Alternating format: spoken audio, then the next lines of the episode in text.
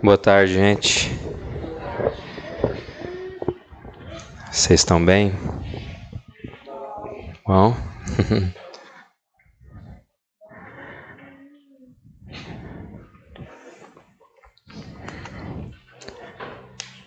Então, estamos chegando aí nosso segundo episódio da nossa série O Evangelho em Carne nossa série de exposições no Evangelho de João, né?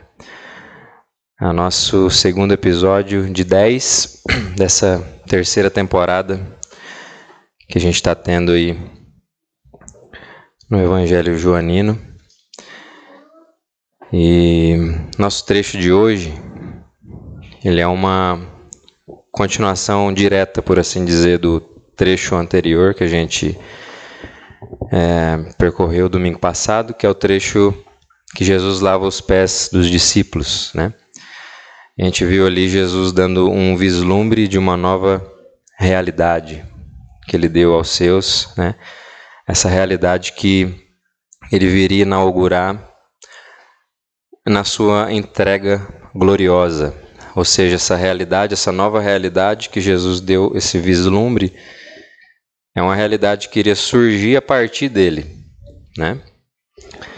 E o trecho de hoje vem logo depois desse vislumbre, né? E tendo isso, tendo isso em mente, então, vamos para a leitura do nosso texto. É João 13.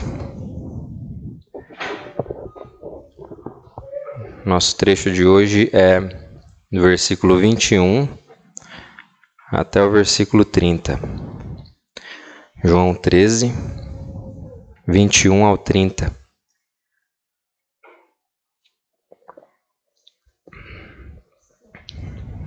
Diz assim: Ditas estas coisas, angustiou-se Jesus em espírito e afirmou: Em verdade, em verdade vos digo, que um dentre vós me trairá. Então, os discípulos olharam uns para os outros, sem saber a quem ele se referia.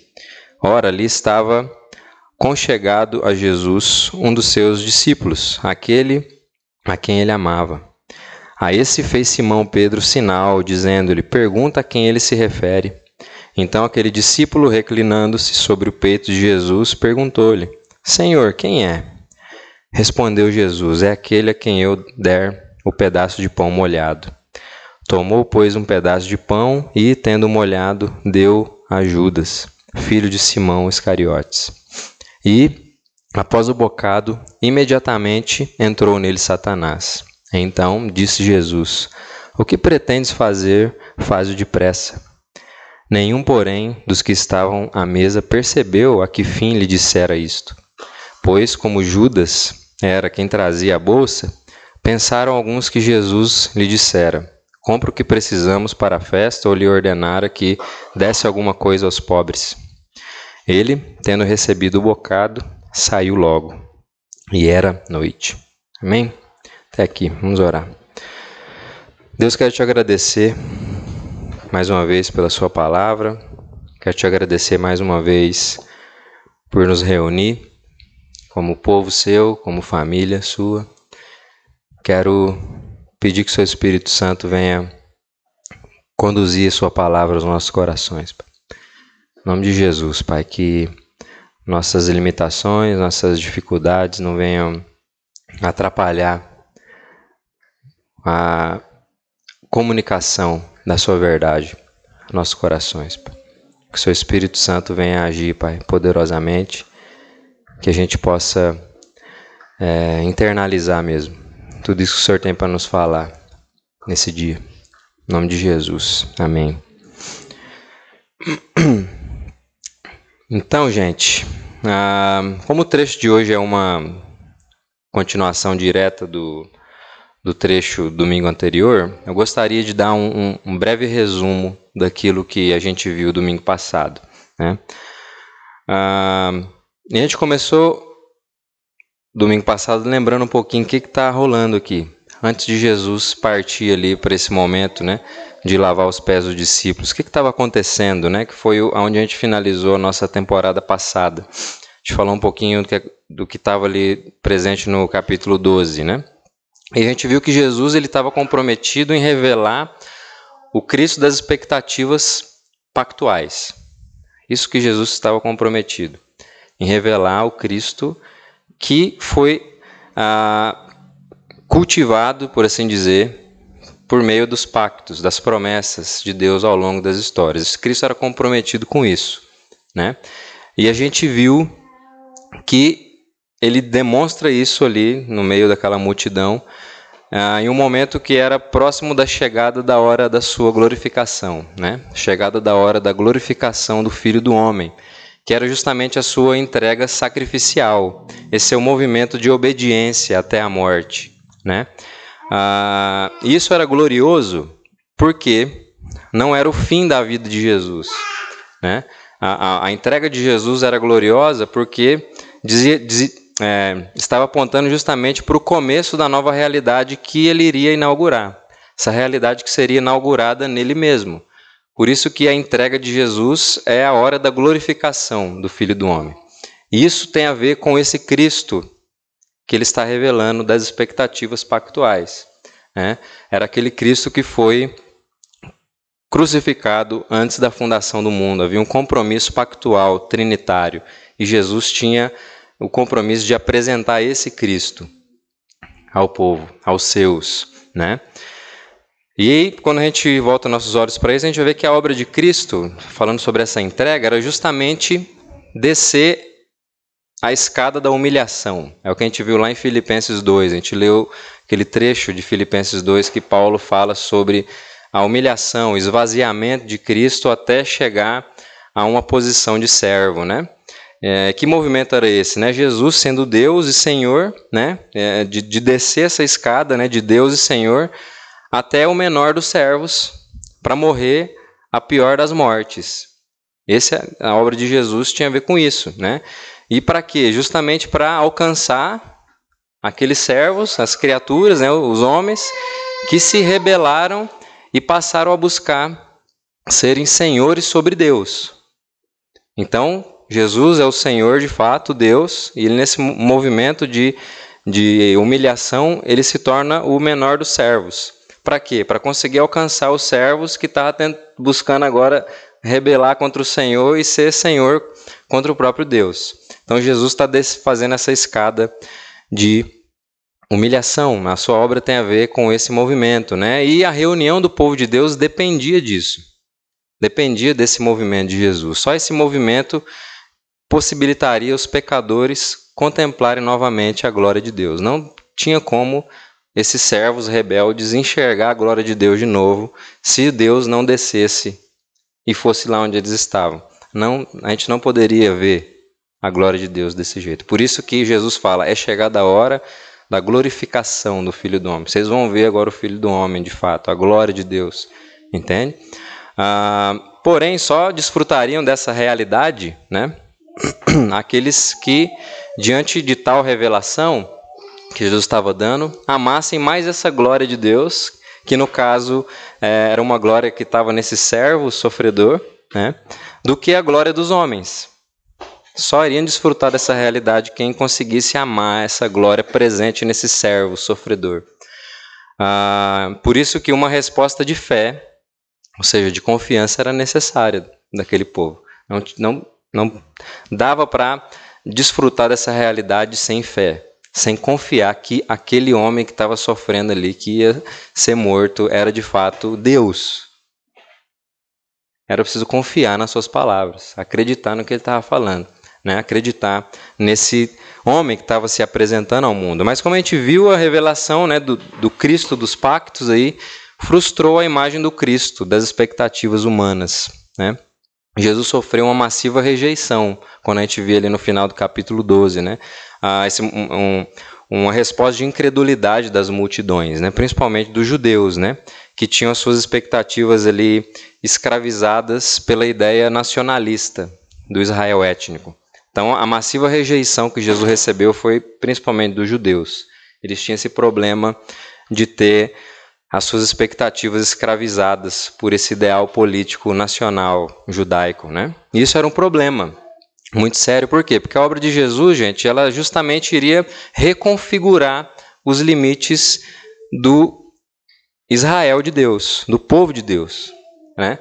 A entrega de Jesus, a obra de Jesus, iria reconfigurar o, o, seu povo, que até então era um, ele era reconhecido ali no particular da nação de Israel, era algo particular, só que com a obra de Jesus ele ia progredir, por assim dizer, para um aspecto mais universal. O povo de Deus agora seria um povo é, de todo, toda língua, é, povo, nação. Era um momento de reunir o povo que estava espalhado. Então, é, é, era um problema para os judeus estar com seu coração agarrado naquele projeto político nacionalista, porque a obra de Jesus iria romper com aquilo ali. Ia arrebentar com aqueles limites ali para formar um povo de tudo quanto é canto, de tudo quanto é cultura, de tudo quanto é lugar. Né? Ah, isso era justamente algo do, do movimento do progresso do drama redentivo divino. Né? Em um momento, o povo de Deus foi de fato esse povo ali, de, é, é, geográfico, étnico. Só que em determinado momento, aquilo ali iria se abrir para ter gente de tudo quanto é lugar. Né? E é justamente, diz respeito justamente a esse novo arranjo social que é fundamentado agora na nova realidade que Jesus Cristo iria trazer à existência na sua glorificação. Né? Então a gente viu que Jesus finalizou esse movimento público, né, que foi marcado por uma massiva rejeição, ah, e voltou então de forma especial aos seus discípulos, que é onde nós entramos no domingo passado. E ele se volta aos seus discípulos dando um vislumbre dessa nova realidade que iria ser inaugurada por ele. Né? Ah, e era justamente um vislumbre que os fariam experimentar de forma mais concreta, por assim dizer, as marcas que iriam orientar o novo arranjo social que a sua, a, que a sua obra iria inaugurar. Jesus está dando um vislumbre para mostrar algumas características, algumas marcas dessa nova realidade. E foi aí que Jesus, né, agora lendo um pouquinho os trechos aí passados, né, foi aí que Jesus, estando ciente, né, que era chegada a sua hora de passar desse mundo para o Pai, versículo 1, parte A, ah, e como a gente viu também, ele foi movido, foi impulsionado pelo seu compromisso pactual. Jesus ele ele estava sendo movido pelo compromisso que ele tinha com os seus, né?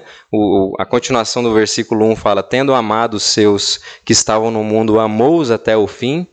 Ah, isso que estava movendo Jesus. Jesus não estava é, sendo movido por um projeto pessoal de realização, mas era um compromisso pactual. Então é, é, movido com isso, estando ciente do momento que ele estava vivendo entre tempos, né? Estava chegando a sua hora de ir para o Pai. Então antes de ir para o Pai, ele deu um vislumbre para os seus, né?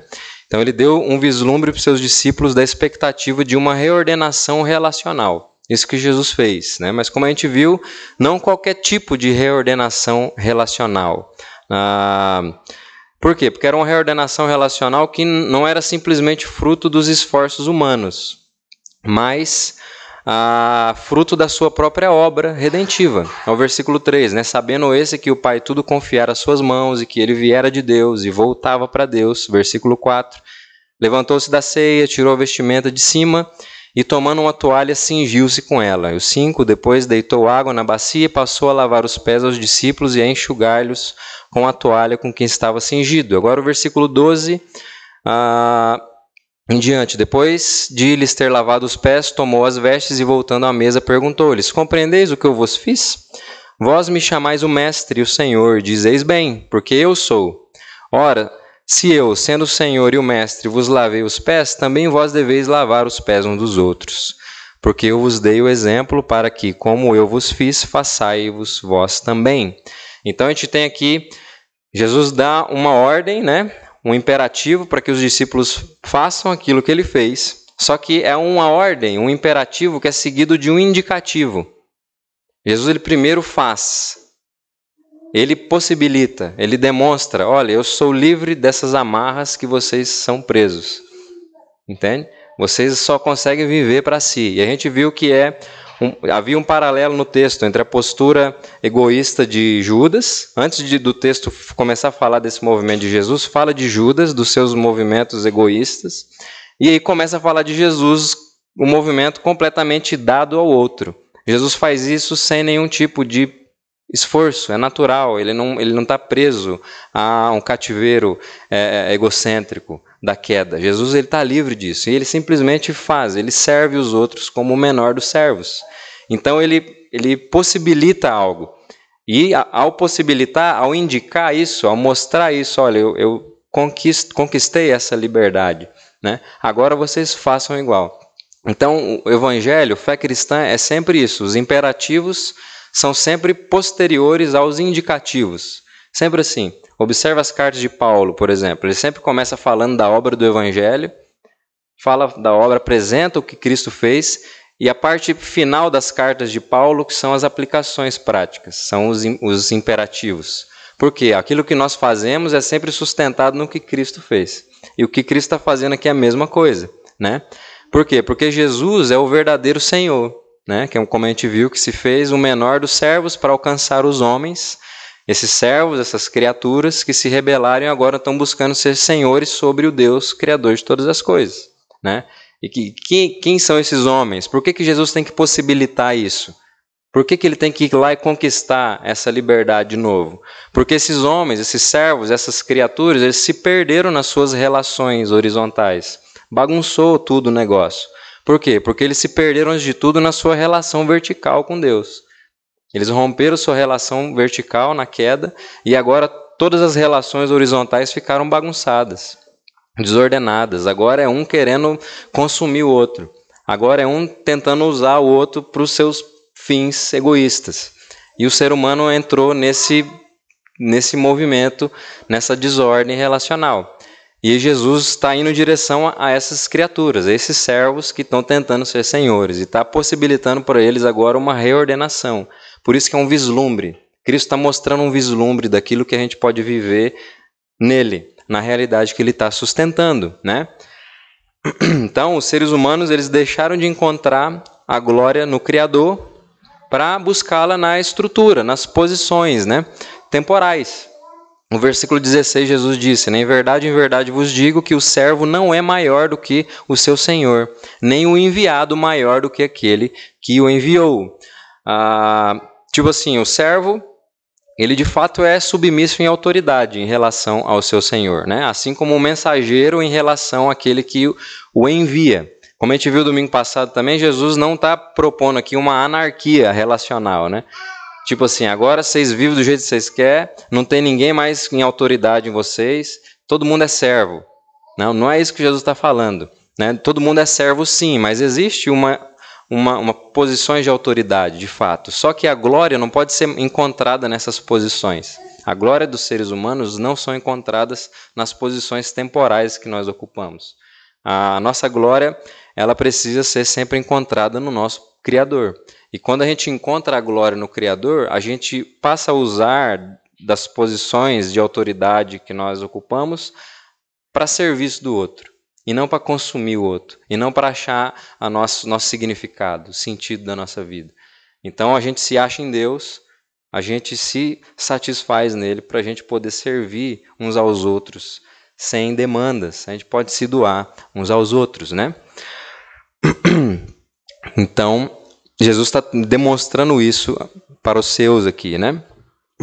Que a gente precisa utilizar das nossas relações para o serviço e não como meios de consumo do outro. Jesus está fazendo o que então? Um movimento de trazer o seu povo de relações utilitárias a relações pactuais, assim como ele é em relação aos seus. Né? Jesus é movido pelo seu compromisso pactual. Então Jesus quer livrar a gente desses movimentos de usar uns aos outros, relações utilitárias, para fazer a gente habitar um ambiente de relações pactuais, de compromisso, de amor leal, onde a gente se doa uns aos outros. Cristo está fazendo esse movimento, está levando a gente para esse lugar. Mas como a gente viu, né, aquilo que Jesus revela sobre o Cristo e sobre a nova realidade que vai ser inaugurada através das suas obras, ela sempre escandaliza ela sempre subverte as expectativas humanas. Né? Ó, ó, olha o que está no versículo 8, parte A. Disse-lhe Pedro: Nunca me lavarás os pés. Foi essa resposta que Pedro deu quando Jesus pegou nas coisas para poder lavar. Né? Ah, então, ele foi impactado. o que Cristo está fazendo subverte aquilo que é natural do homem caído. E como a gente viu, essa a posição que Jesus é, assumiu naquele momento foi uma posição de fato do pior servo. Como a gente viu, nenhum escravo judeu fazia aquilo lavar o pé dos outros. Nenhum escravo judeu. Geralmente era o ajudante do escravo que fazia isso. Né? E como ele tinha também uma concepção bem limitada acerca da, da, da, do, do, ser humano, por às vezes mandavam até as ajudantes de escravos mulheres para fazer aquilo, ou crianças, né? que havia uma limitação muito grande em relação a entender a dignidade humana né? na mulher, nas crianças. Então, para vocês entenderem o que Jesus estava fazendo, o mestre estava assumindo um papel de alguém muito inferior ali na, na, na hierarquia social da época, né? Então Pedro, de certa forma, fala: Você não vai fazer isso comigo. O Senhor é o meu Senhor. E aí o que, que Jesus, né? Jesus repreende ele e fala que ele tinha que fazer aquilo, né? Ah, e como a gente viu, né? Ah, os que são de Cristo eles precisam habitar essa realidade que ele inaugura, por mais que seja um impacto, por mais que seja escandaloso para a gente, os que são de Deus precisam habitar essa realidade. Por isso que Jesus falou para Pedro, né? Se eu não te lavar, não tens parte comigo. Parte B do versículo 8. Né? Por isso que a resposta de um discípulo ao escândalo da revelação, ela é diferente da resposta daquela multidão incrédula. Né? Há uma resposta de arrependimento e fé quando a, dos discípulos de Deus. A multidão não, ela respondeu de forma com rejeição e pronto. Mas o discípulo, quando foi confrontado, ele se arrepende e ele responde em fé, né? Então Pedro lhe pediu, Senhor, não somente os pés, mas também as mãos e a cabeça. O versículo 9, né? Mas é, é interessante isso aqui que a gente viu que é uma resposta diferente às, dos discípulos, ah, não por causa de uma diferença externa, simplesmente, né? Não porque os discípulos eram melhores do que a multidão, mas eles respondem diferente, aqueles que são de Deus respondem em arrependimento e em fé, por causa de uma diferença que é fundamental. Porque é o que Jesus fala, declarou-lhe Jesus: quem já se banhou não necessita de lavar senão os pés, quanto ao mais está todo limpo, a parte A do versículo 10. Ou seja, os discípulos em si, em si mesmos, eles não diferenciavam em nada das outras pessoas. Né? O que diferenciava os discípulos era o fato deles terem sido lavados por completo antes de qualquer tipo de resposta. Esse é o ponto. Né? Ou seja, esse lavar regenerador do Espírito Santo de Deus, o novo nascimento que Jesus falou para Nicodemos, lá no capítulo 3. Então, os discípulos respondiam em fé porque antes eles já tiveram seu corpo lavado pelo, pela regeneração do Espírito. Por isso, como regenerados, né, nascidos de Deus, agora os discípulos de Jesus, seus seguidores, eles poderiam apenas lidar com a poeira da jornada dos pés. Quem já se banhou precisa agora só lavar os seus pés. Ou seja, quem já foi regenerado agora é possibilitado a lidar continuamente com os impactos da queda nas suas vidas, ou seja, essa submissão contínua, essa nova realidade que Cristo inaugura. Por isso que Jesus falou: Se eu não te lavar, não tens parte comigo.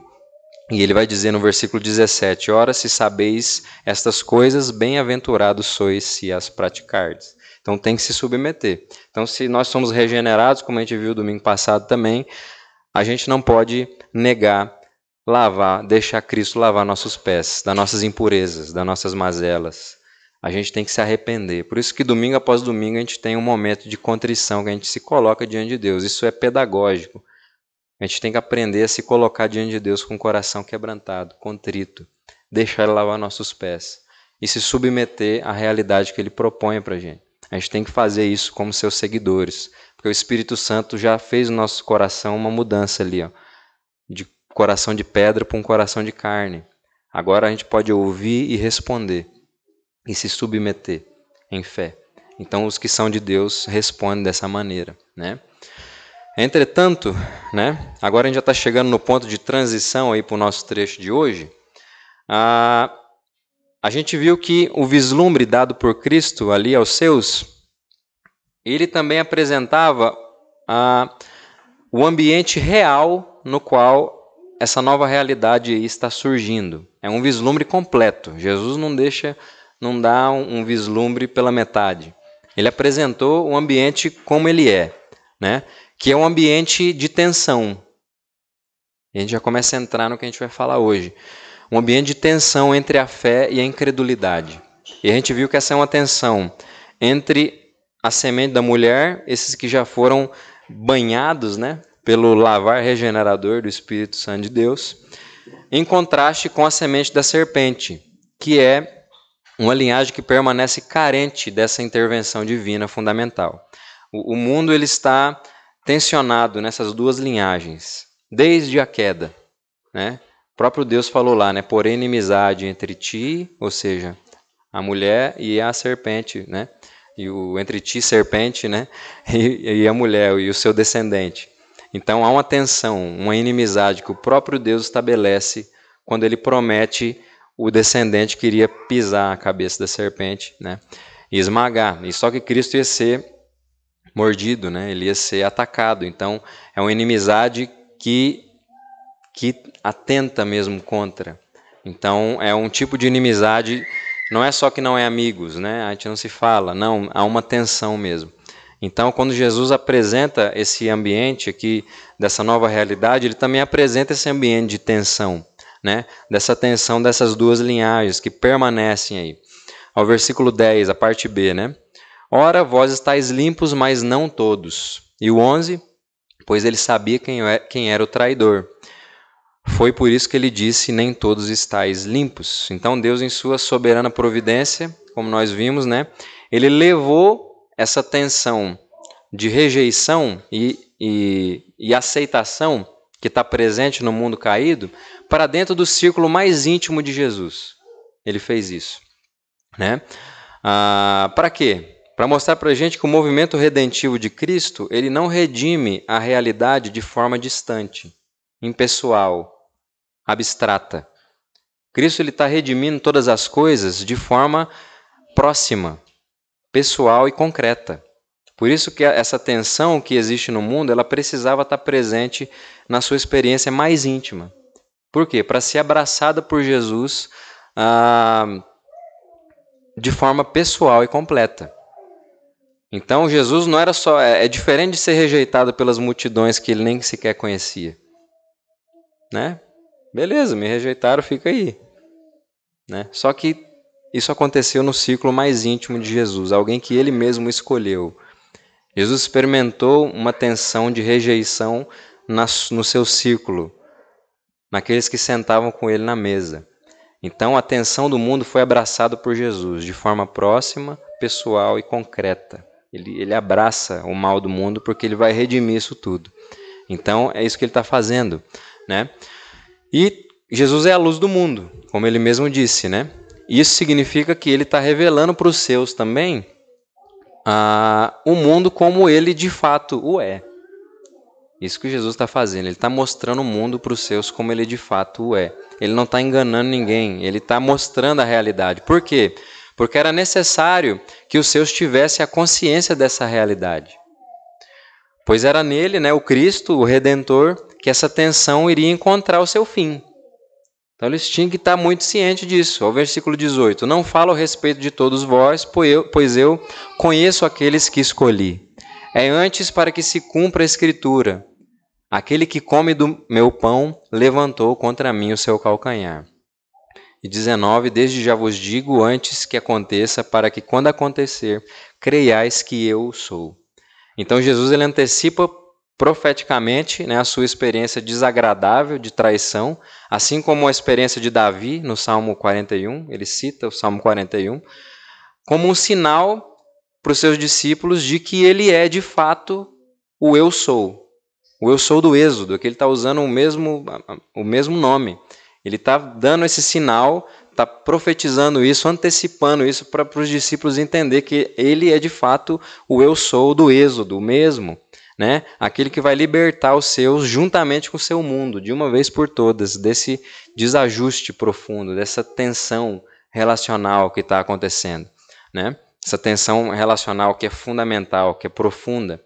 Então Jesus está deixando os seus bem claro disso e está dando a, a está sendo aqui um profeta, por assim dizer, antecipando algo, para que quando acontecer os discípulos descansem mais ainda, né? fundamente a sua fé de forma mais profunda ainda nesse Cristo que está fazendo novas todas as coisas. Né?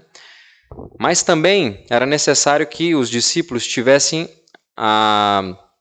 Era necessário né, que os discípulos tivessem a consciência né, e a experiência também de forma próxima, pessoal e concreta com essa realidade de, de tensão, porque além dessa realidade de estar encontrando a redenção final em Cristo, né, ah, seria a partir de Cristo também, ou seja, dos seus enviados, o seu povo, né, o novo arranjo social que ele está formando, que os vislumbres dessa nova realidade aí continuariam a ser manifestados nesse período entre tempos. Né? Lembra, Jesus estava sabia que já estava na hora de ir para o Pai, mas ele ainda estava agindo.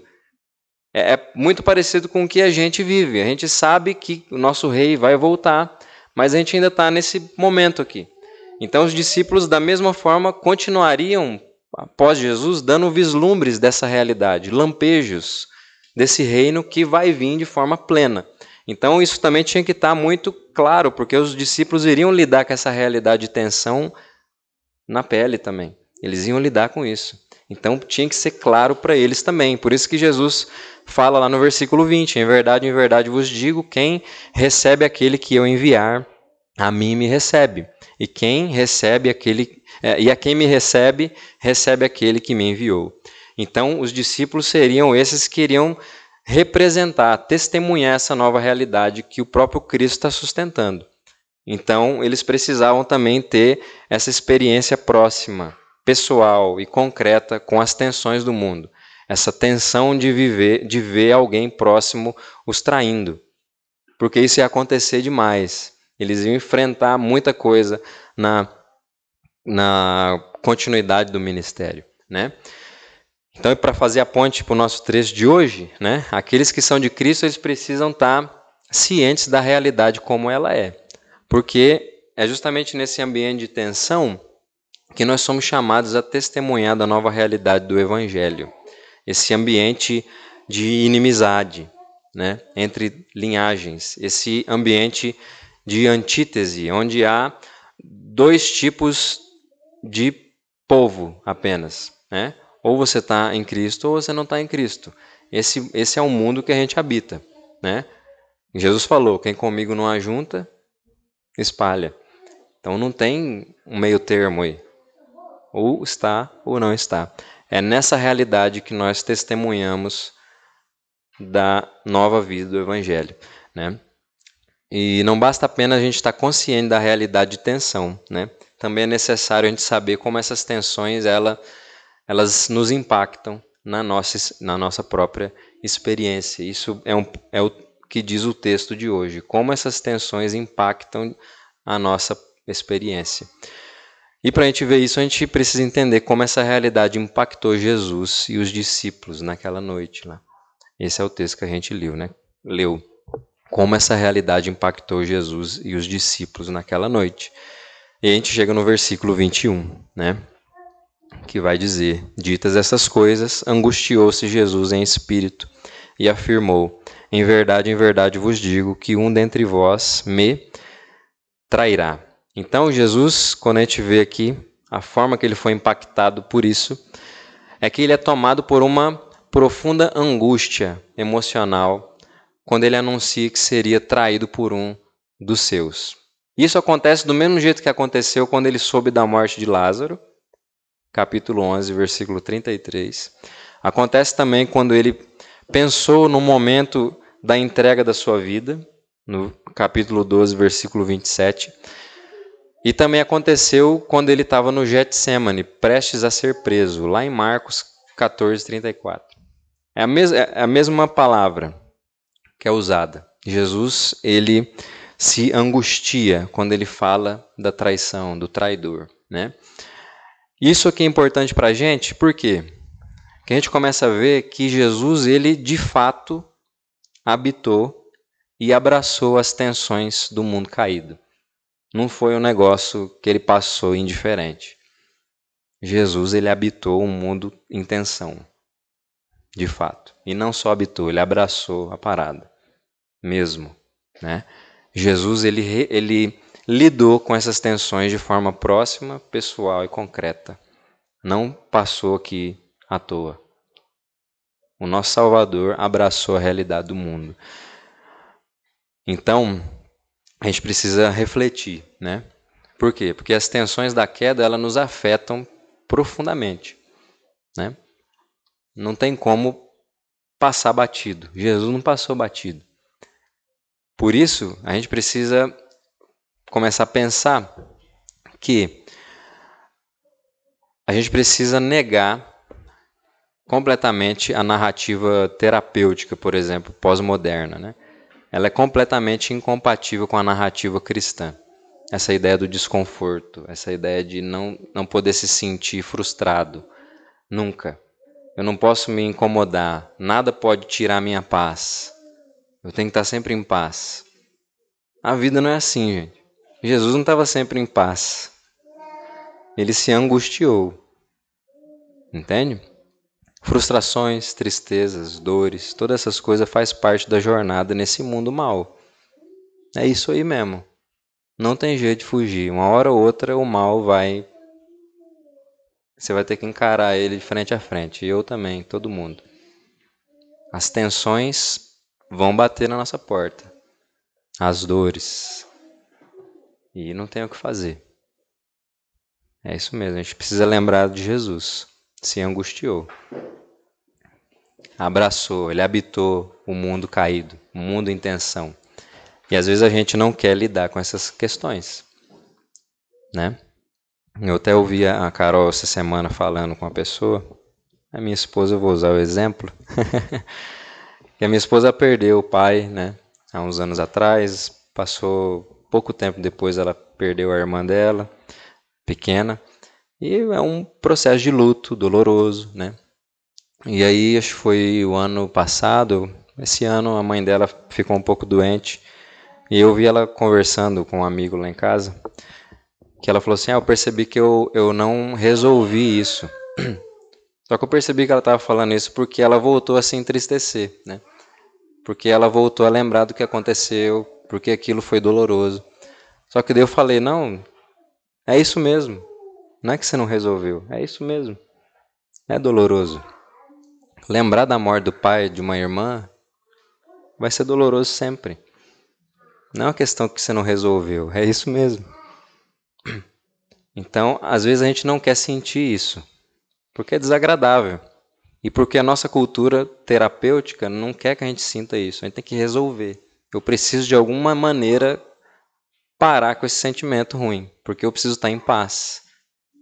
E aí, como a gente faz isso? Aí a gente afunda em um monte de coisa, remédio, vício, um caramba quatro. Mas não, se angustiar é parte da vida. Cristo se angustiou com a realidade do mundo, uma traição. Faz parte da nossa vida. Então a narrativa terapêutica pós-moderna é incompatível com a narrativa cristã. A gente precisa pensar nisso. A gente precisa aprender, estar preparado para lidar com o mal, com as frustrações porque isso faz parte da nossa vida, da nossa jornada nesse mundo. A gente precisa estar preparado para lidar com as nossas limitações. Às vezes o problema todo é esse aí.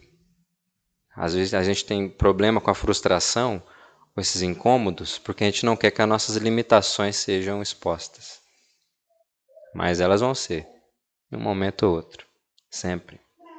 E essa, esse sentimento de frustração, né, de, de, de angústia, ele escancara quem a gente é, né? nossas limitações, como por exemplo as dúvidas, né? os momentos de crise.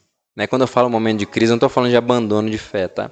mas crise, as dúvidas sobre as coisas, sobre decisões.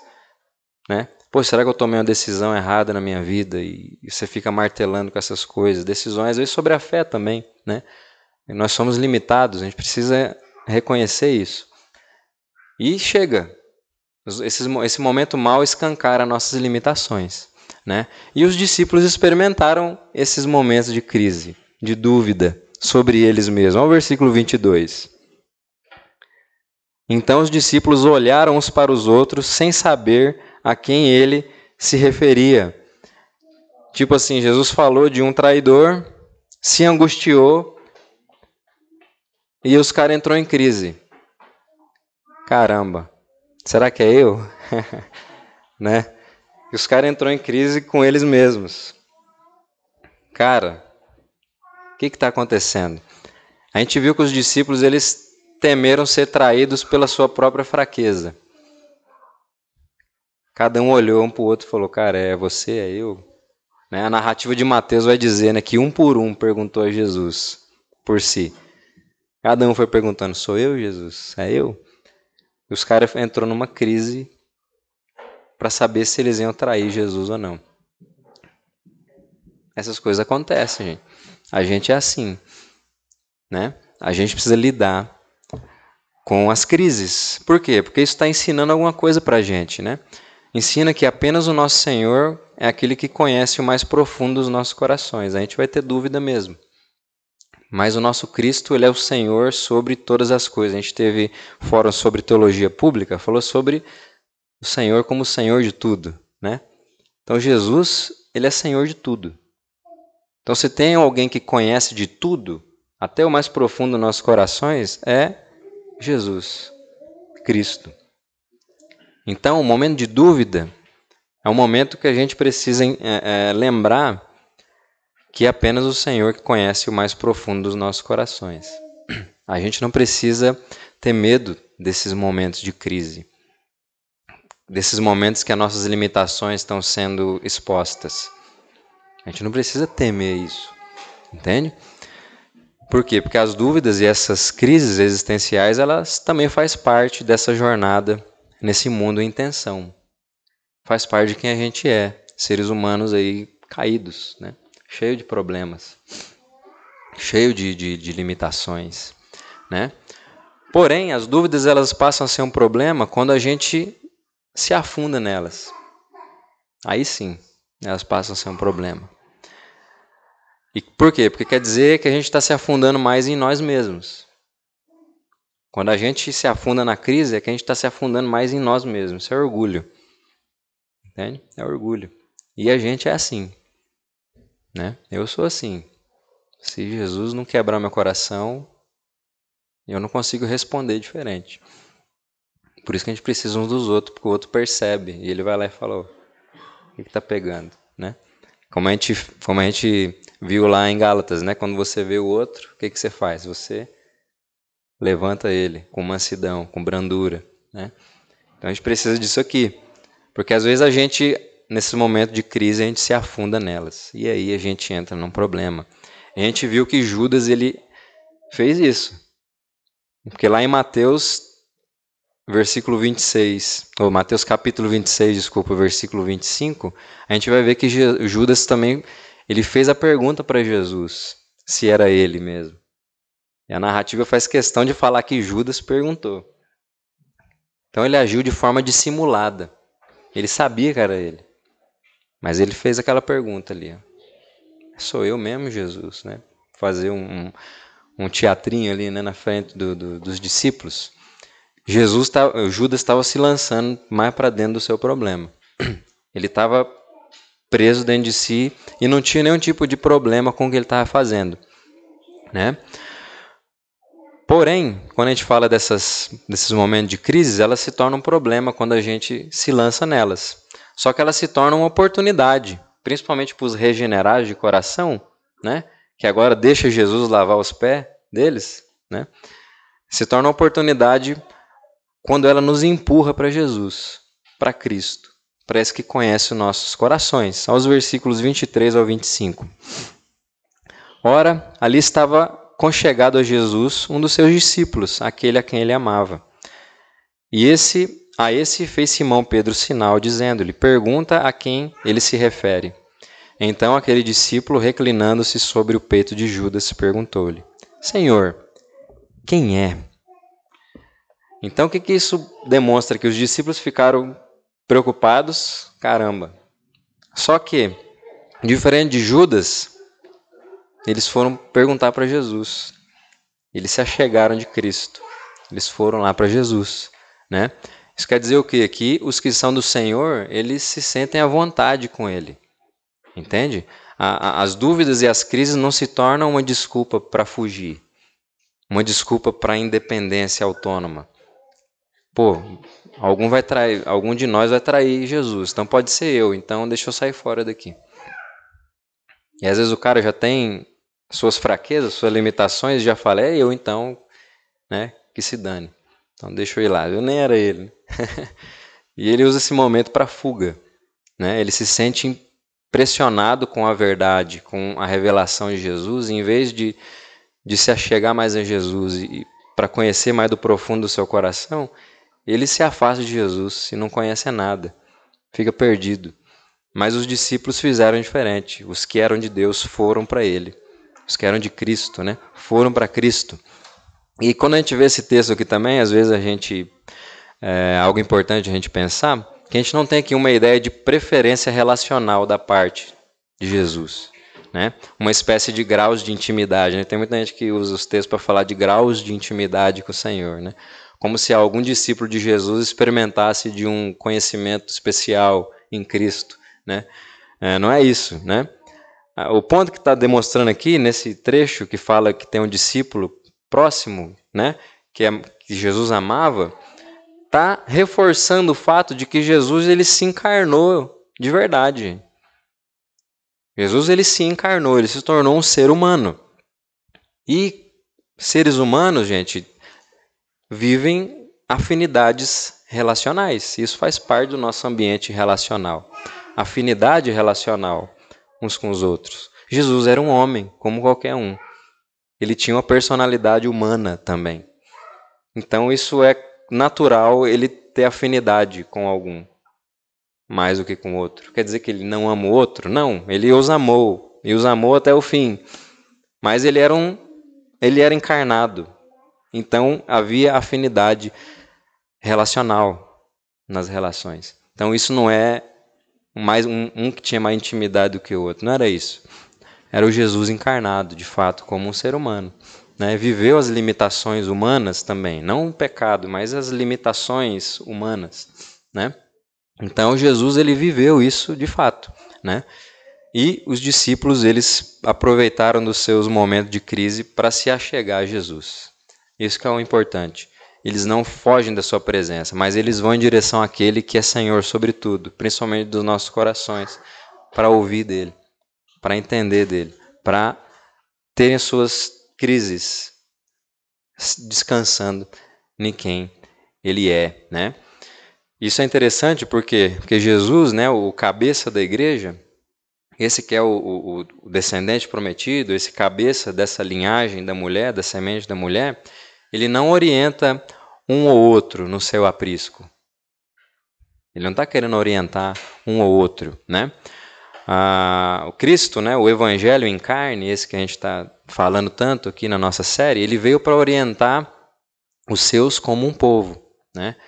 E as respostas e os exemplos que Jesus está revelando, eles estão revelando de forma objetivamente, de forma objetiva, desculpa, a, a postura do seu povo que habita esse mundo em tensão. Ele está querendo que seu povo entenda um tipo de postura como povo, não orientação né, ali especial para um ou para outro. Jesus está materializando uma realidade para se tornar um parâmetro de vida para o seu povo como um todo. E é interessante a gente ver que Jesus não, não deixa os seus no vácuo, né? Os discípulos fazem a pergunta ali e ele finge que não escuta, né? Ele responde às indagações do seu, né? Ele responde encarnando uma postura específica, ah, uma postura em relação aos representantes da semente da serpente, aqueles que estão o rejeitando, né?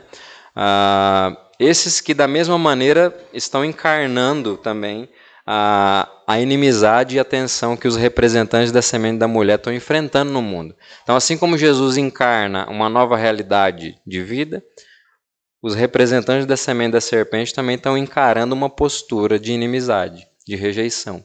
Não é só uma ideia. Está acontecendo algo nas relações. Então, Jesus ele vai demonstrar algo para os discípulos depois na sua resposta. Ele encarna uma realidade, uma postura Da mesma maneira que o representante da serpente, que é Judas, ele também vai encarnar uma realidade, materializar algo, né? Mas o que, que Jesus responde e demonstra? Olha o versículo 26.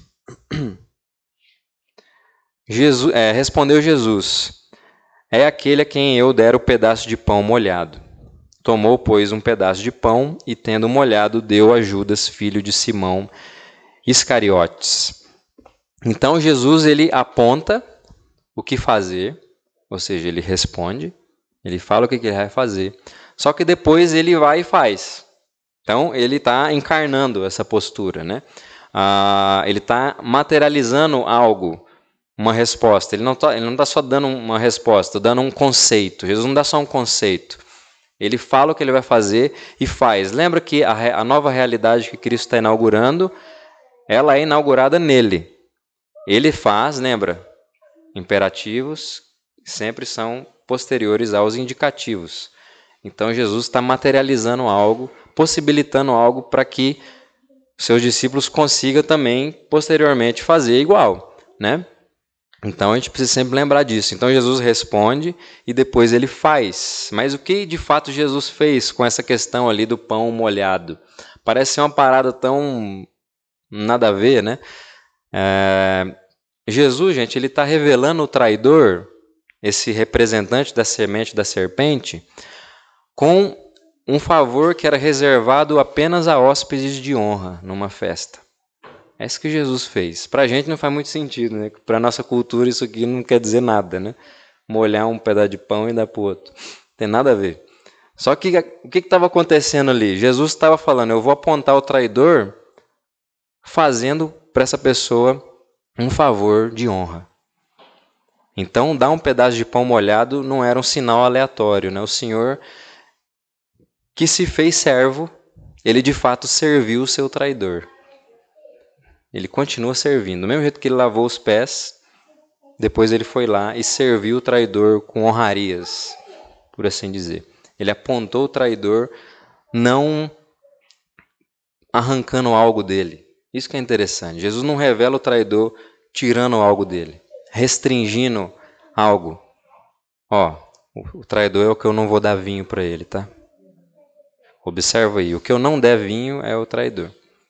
O que vai ficar sem comida, eu vou servir vocês, vocês pegam tudo e deixa acabar. Aquele que vai ficar sem é o traidor. Não, Jesus não faz isso. Ele não está retendo. Ele vai lá e dá o melhor. Ele trata o cara como convidado de honra da parada. Isso é interessante, né? né? Jesus então ele faz, ele, ele revela o traidor dessa maneira, o servindo de forma honrada, materializando mais uma vez uma postura que o povo de Deus tem que ter com os da semente da serpente, com os incrédulos, com os ímpios. É um tipo de postura de serviço da mesma maneira, né? Então, o povo que tem Cristo como cabeça, quando a gente começa a observar o que Jesus fez, e não desmascara, né, não, não desnuda, por assim dizer, os representantes da semente da serpente no mundo por meio de força, de um embate né, severo, brutal. Né? Mas o povo de Deus ele desmascara a semente da serpente no mundo através de um serviço abnegado. É o que Jesus fez. O povo de Deus ele deixa os incrédulos sem é, resposta, por assim dizer, sem ter o que dizer, servindo eles. É isso que Jesus faz, é isso que Jesus nos ensina, é isso que Jesus materializou naquele momento. Ele possibilitou essa realidade para a gente poder seguir a Ele. Né? Então Jesus ele estava sendo movido o quê? Pela virtude do amor, lembra? Compromisso pactual. Lembra que a gente falou sobre o fruto do Espírito, que ele é expressado pelo amor, ele é dado quando o amor chega e, e o amor é a maturação do fruto. Lembra? Então Jesus está sendo isso, é a mesma forma que a gente precisa entender. Ah, isso é importante por quê? Porque o povo de Deus é o povo pactual, gente. Justamente porque o, o, o, seu povo é o povo do Deus do pacto. Deus é o Deus do pacto, do compromisso do compromisso de amor leal. Por isso que nós somos o povo pactual. Então não é, uma, não é um conceito, a gente está falando de um conceito. Quando a gente fala de pacto, relações pactuais, Deus do pacto, isso não é um conceito, isso é algo que se materializa no mundo. Por quê? Porque Jesus materializou antes de tudo, possibilitou a gente, né? Então, assim como a gente não deve consumir e usar os nossos irmãos, né? Irmãos na fé, a gente também não deve consumir, usar os incrédulos, os ímpios. Isso não tá, não é uma possibilidade para a gente. Não é. Né? Relações utilitárias não são uma opção para o povo de Deus, não são uma opção. Não tem como ser.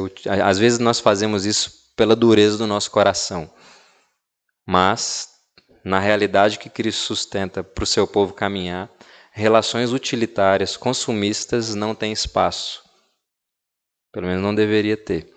A gente não deve usar o outro, a gente não deve nem usar um ímpio para bens pessoais. A gente precisa servir o povo, a gente precisa servir o mundo.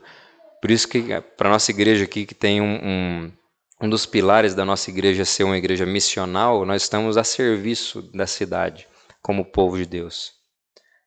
Nós precisamos dar esse pão molhado para todo mundo que nos cerca. Serviço de honra. Isso que a gente tem que fazer. Por quê? Porque é assim que o nosso Deus nos conduz. Com honrarias, com compromisso pactual. Isso precisa ser materializado. E Jesus materializou. Se ele materializou, agora é possível. Pela fé. Agora a gente pode fazer isso uns pelos outros. E pelos de fora. Jesus nos ensinou isso, né? Então Jesus não se relaciona por necessidade, mas ele, está, ele se relaciona para revelar ao mundo um Deus que está em um movimento redentivo muito profundo. Deus está em um movimento redentivo para tornar novas todas as coisas. Por isso que ele se relaciona com a gente. E a gente viu que enquanto a realidade do compromisso de Cristo para com os seus, ela foi reafirmada, né, ela foi reforçada naquela mesa, né? Ele, tava, ele conhecia bem aqueles a quem ele escolheu, então esse movimento dele de mostrar ao traidor, de revelar essa realidade, né, reforçou seu compromisso pra, para com seus, com seus discípulos, né? Esse movimento também escancarou os compromissos apóstatas mais profundos do coração de Judas. Então a gente tem esse, essa relação dupla. A relação redentiva de Deus ela tem essa relação dupla, né? Graça e juízo sempre caminham juntos. Enquanto Deus está revelando os seus, o compromisso pactual com o seu povo, da mesma maneira, ele está expondo a apostasia dos rebeldes, dos insubmissos, dos incrédulos. Jesus está sempre fazendo isso. Né? Ah, isso é interessante a gente pensar, porque a redenção de todas as coisas né, em Cristo Jesus, elas acontecem enquanto esse, esse profundo e fundamental problema do mundo é escancarado. Né? A gente está fazendo isso no mundo, materializando a nova realidade do Evangelho no mundo, só que a tensão fundamental vai estar tá sempre presente, vai estar tá sempre escancarado. A gente vai estar tá sempre sendo rejeitado. A gente vai estar sempre vendo gente se maravilhando com Deus e abraçando o Evangelho, mas ao mesmo tempo a gente vai estar vendo a serpente tentando pegar nosso pé e arrebentar com a gente, rejeitando. É, é, é a gente vai viver nesse momento em tensão. Né? Por quê? Porque esse movimento redentivo de Cristo ele está escancarando essa realidade. E quando a gente está dando os lampejos dessa realidade no mundo, essa nova realidade em Cristo, isso vai ficando mais claro, cada vez mais claro. E a gente sempre lembrando que, que Cristo sempre aponta: quem com ele não ajunta, espalha. Há esse ambiente de tensão. Né? E aí eu vou ler já os últimos três versículos, do 27 ao 30. E após o bocado, imediatamente entrou nele Satanás. Então disse Jesus: O que pretendes fazer, faz-o depressa. Nenhum, porém, dos que estavam à mesa percebeu a que fim lhe dissera isto. Pois, como Judas era quem trazia a bolsa, pensaram alguns que Jesus lhe dissera: Compre o que precisamos para a festa, ou lhe ordenara que desse alguma coisa aos pobres. Ele, tendo recebido o bocado, saiu logo, e era noite. Então Jesus, ele já tinha dito anteriormente, né? Lá no capítulo 8, quem é de Deus, ouve as palavras de Deus. Por isso não me dais ouvidos, porque não sois de Deus. Então Judas ele foi exposto, por assim dizer, ao chamado de Cristo, a todas as palavras reveladoras de Cristo, mas o seu coração não o pertencia. Judas faltava ser banhado, ter o seu coração regenerado pelo Espírito de Deus, aquele que sopra onde quer. E a gente nunca sabe quem são os nascidos dele, né? Porque ele está soprando, mas a gente não sabe. E Judas não tinha um coração que pertencia a Cristo. E como ele não tinha um coração que o pertencia, no fim das contas, o coração de Judas apenas foi tomado por aquele que já o possuía. É isso que aconteceu aqui. Né, ele ouviu tudo, Jesus estava apontando, ele continua duro. Então, seu coração só é tomado por quem já era dono dele. Entende? E Jesus também já havia dito aos incrédulos, né? Vós sois do diabo, que é o vosso pai, e quereis satisfazer-lhe os desejos, lá no capítulo 8 também, versículo 44. Isso mostra o que para a gente? Que assim como Jesus não usou da força para revelar o representante da serpente, mas ele, ele usou de um serviço honroso, né? Ele também não usou da força, do, do seu poder, para evitar as suas obras. Jesus não segurou Judas ali falou: Você não vai fazer nada que você está planejando, agora você vai ficar preso aqui nós não vamos deixar você fazer nada. Jesus deixou ele ir. Entende? Jesus deixou ele materializar, sacramentar os compromissos apostos do seu coração para sua própria condenação. Aí, seu coração está aí? Então vai. Materialize sacramenta isso aí. Bota isso em prática logo. Faz o que você tem que fazer. Vai lá. Mostra essa realidade. Já, eu estou mostrando uma. Mostra a outra realidade que, que você habita. Né? Materialize isso para o mundo. Isso para sua própria condenação. Né? E a gente pode aprender algo com Jesus aqui, né? Que aqueles que são de Cristo, mesmo em meio às tensões né, que, que o cercam, permanecem sempre à mesa com Ele. Alimentados né, e iluminados pela sua luz. Até porque, né, gente, Cristo sempre vê aquilo que a gente não vê, né? Os discípulos nem sequer estavam tendo ideia do que, que, os, que Judas ia fazer. Jesus sempre vê o que a gente não vê. Ele conhece os mais profundos do nosso coração. Né? Mas aqueles que são de Cristo, né, no fim das contas, eles sempre vão, aqueles que não são de, de Cristo, desculpa, né, no fim das contas, eles sempre vão em direção às trevas. Porque eles não suportam ver as suas incoerências as suas limitações expostas pela luz do mundo. Não dá. Quem não é de Cristo não suporta ver as tensões que habitam nele mesmo. Ele não suporta ver que é um pecador. Ele não suporta se submeter e se ficar sentado à mesa, sendo iluminado pela luz do mundo. Ele não suporta. Por isso o versículo 30 fala né, que era noite. Judas foi para as trevas e os discípulos permaneceram com a luz, sendo alimentados, sendo expostos e curados. E o outro, de coração duro, preferiu ir para aquilo que representa mais a realidade que ele habitava. Né? Então, para a gente concluir, né, qual tem sido a nossa postura né, diante das tensões que nos cercam, né? dessas profundas tensões do mundo? Qual tem sido a nossa postura, a minha, a sua? Né? Será que a gente tem visto elas como uma oportunidade de se aproximar de Cristo, para ouvir e aprender dele? Ou será que a gente tem usado ela como uma desculpa para fugir dele em direção às trevas e piorar mais a nossa situação? Será que a gente, como a gente tem lidado com a forma que Cristo tem exposto as nossas incoerências? Será que a gente tem deixado ele lavar os nossos pés? Ou a gente tem rejeitado isso e sai de mim, passa de mim, Jesus, lava o outro lá. Mas quem é de Cristo precisa deixar ele lavar o pé, senão ele não tem parte com ele. A gente falou isso domingo passado, né? Então, cada uma dessas posturas, gente, vai dizer muito sobre onde está o nosso coração. Vai dizer bastante. Por quê? Porque quem é de Deus, como Jesus falou, ouve as palavras de Deus. Quem é de Deus ouve, acolhe e usa desses momentos para ir para o peito dele ali e ouvir o que ele tem para falar. E quando ele fala, não corre, se submete, permanece na mesa, sendo alimentado. Amém? Então que o Senhor nos abençoe. Vamos orar. Pai, quero te agradecer por quem o Senhor é. Quero te agradecer pelo seu compromisso pactual que o Senhor tem para conosco.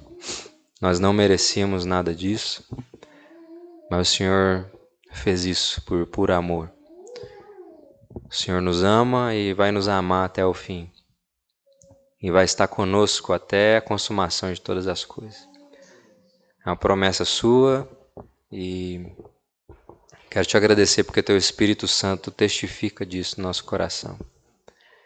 Muito obrigado, Pai, porque o Senhor é, possibilita realidades e o Senhor mesmo vem habitar no nosso interior por meio do seu Espírito para que a gente possa habitar essas realidades pela fé. Eu quero te agradecer por tudo que o Senhor nos possibilita por meio de Cristo, pelo poder do seu Espírito. Quero te agradecer por mostrar quem nós somos. Quero te agradecer por estar conosco, presente nos momentos de tensão, de crises, e estar disposto sempre a nos ouvir, sondar os nossos corações no mais profundo e revelar Sua vontade, Pai. Nos fortalecer para lidar com todo o mal do mundo. Assim como o Senhor lidou com o mal do mundo de forma próxima, pessoal e concreta, que o Senhor, o Senhor tem nos ajudado, Pai. E que a gente confie no Senhor. Que a gente descanse no Senhor. Que a gente, diante de todas essas questões, a gente se achegue ao Senhor e não fuja do Senhor. Em nome de Jesus, Pai, nos ajuda a amar o Senhor, que a gente não sabe. Nos ajuda a amar como Cristo, que amou até o fim. Em nome de Jesus. Amém.